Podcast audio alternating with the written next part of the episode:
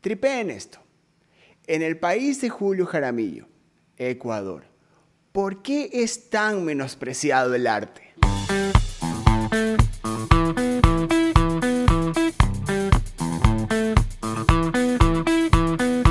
Este es el podcast de Ruidosa Caracola con Eric Mujica.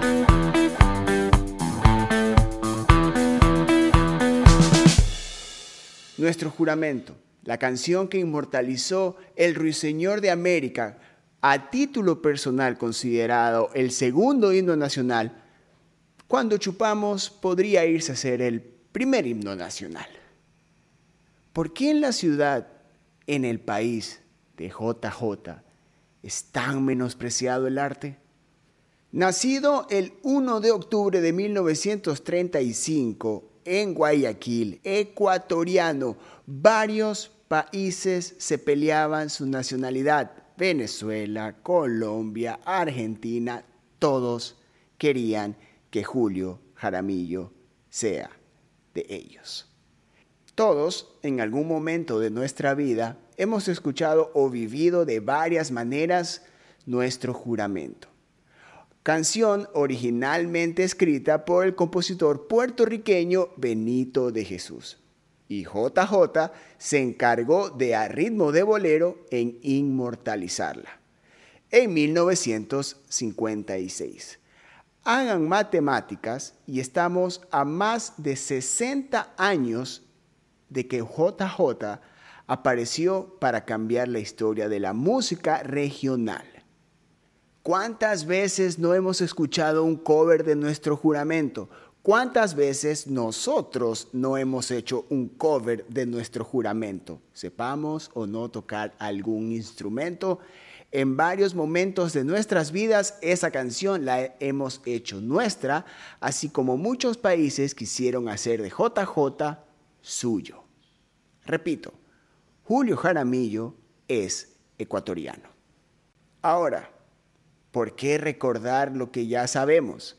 ¿Por qué volver a traer a la conversación al ruiseñor de América? Fácil. Hace pocos días, Juanes, el artista colombiano, uno de los artistas más grandes de la música en los, últimos años, ya casi más de 20 años como solista, y en los 90 y 80 estuvo en Equimosis. El artista hace pocos días presentó Origen, un álbum en el que muestra las canciones que lo crearon a él como artista. Entre esas está Nuestro Juramento, la canción inmortalizada por Julio Jaramillo. Descarga la aplicación de Rappi, usa el código RUIDOSA y obtén 7 dólares de descuento en tu primera compra. Tripea Rappi, usa el código RUIDOSA. No está de más decir que ahora todo el mundo le está agradeciendo a Juanes por recordarnos la gran influencia que ha tenido Julio Jaramillo en la música mundial desde su existencia ya más de 60 años. Ahora la pregunta a la que yo traigo todo este contexto es, ¿por qué esperar de que un artista internacional nos recuerde lo importante que es la música ecuatoriana? ¿Por qué cada vez, una vez, cada década, un artista o un suceso internacional nos recuerda que tenemos muchísimo arte. ¿Por qué? Cada vez que sucede esto, acá hay una fiesta enorme, un reconocimiento poco más. Les agradecemos por recordarnos, por hacernos acuerdo lo mediocre que somos, lo hipócritas que somos con nuestro arte. Ahora sí, esa canción debe estar sonando, por lo menos ahora, yo pongo en unas cinco radios ahora. Y hoy lo más probable es que varios medios cubrieron de que Juanes hizo un cover de nuestro juramento. Él recordó que Julio Jaramillo es ecuatoriano. Pero ¿por qué no vemos lo que nos trae eso? ¿Por qué no recordamos todo el arte que ha existido en el país? ¿Por qué 60 años después de que salió nuestro juramento aún existe ese desprecio con el arte local? Repito, ¿por qué tiene que venir un artista internacional a recordarnos lo que importa?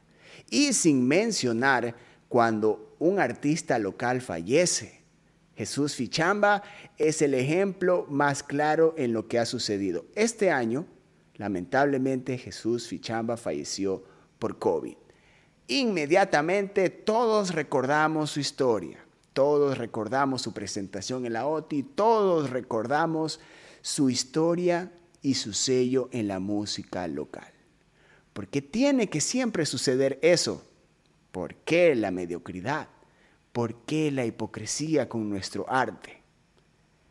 Está claro de que existe una disquera enorme detrás de muchos artistas que se han encargado de mortalizar varias canciones de Julio Jaramillo. En su momento también lo hizo Charlie Sa, en el que había gente que hasta ni creía que esa canción era interpretada por Julio Jaramillo. Lo recuerdo. ¿Por qué tienen que suceder estas cosas? Este podcast no es de reclamo.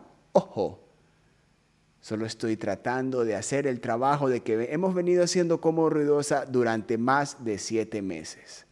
Simplemente demostrar lo maravillosa, lo importante, lo grande, sin ponerle, entre comillas, apoyo a lo que realizan artistas durante toda la historia de la música.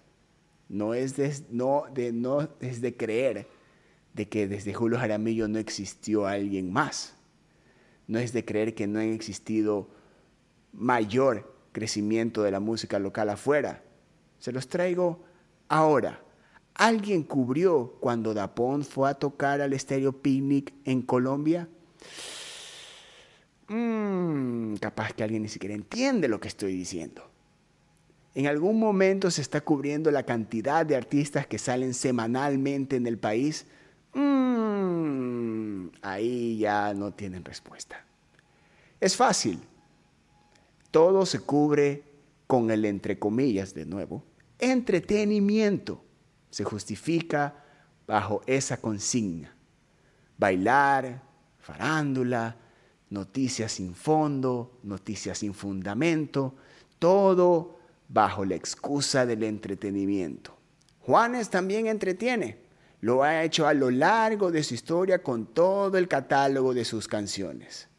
Pero la atención recibida ha sido enorme. Obviamente hay una maquinaria detrás de él, pero eso no justifica de que debemos empezar a empoderarnos de lo nuestro.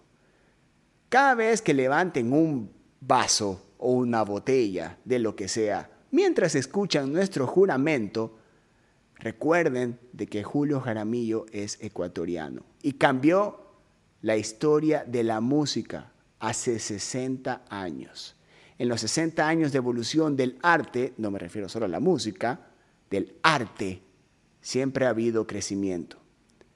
Y eso me lleva a la siguiente pregunta. ¿Qué tan orgullosos estamos de lo que hacemos aquí? Qué tan pendientes o cuánto levantamos nuestro pecho por el arte local.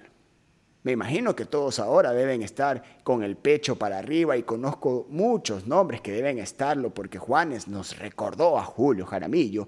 Y discúlpame Juanes si estás escuchando esto, pero no es contra ti. Tocas muy bien la guitarra, también compones bien. Pero esto trayéndolo a los ecuatorianos, a quienes se encargan de presentar todo esto. Yo vengo con el pecho hinchado años viviendo de cerca la música local. La ignorancia debe existir, es obvio, pero hay que cubrirla también. Hay que conocer lo que sucede con nuestro arte, obvio, para reclamar también. Hay que conocer todo lo que sucede en la música, no solo local, sino también internacional, Obvio, es responsabilidad mostrar lo que sucede con el arte local, mucho más también. No es contra Juanes, por si acaso. No es contra los medios, por si acaso. No es contra quienes apoyan, entre comillas, por si acaso.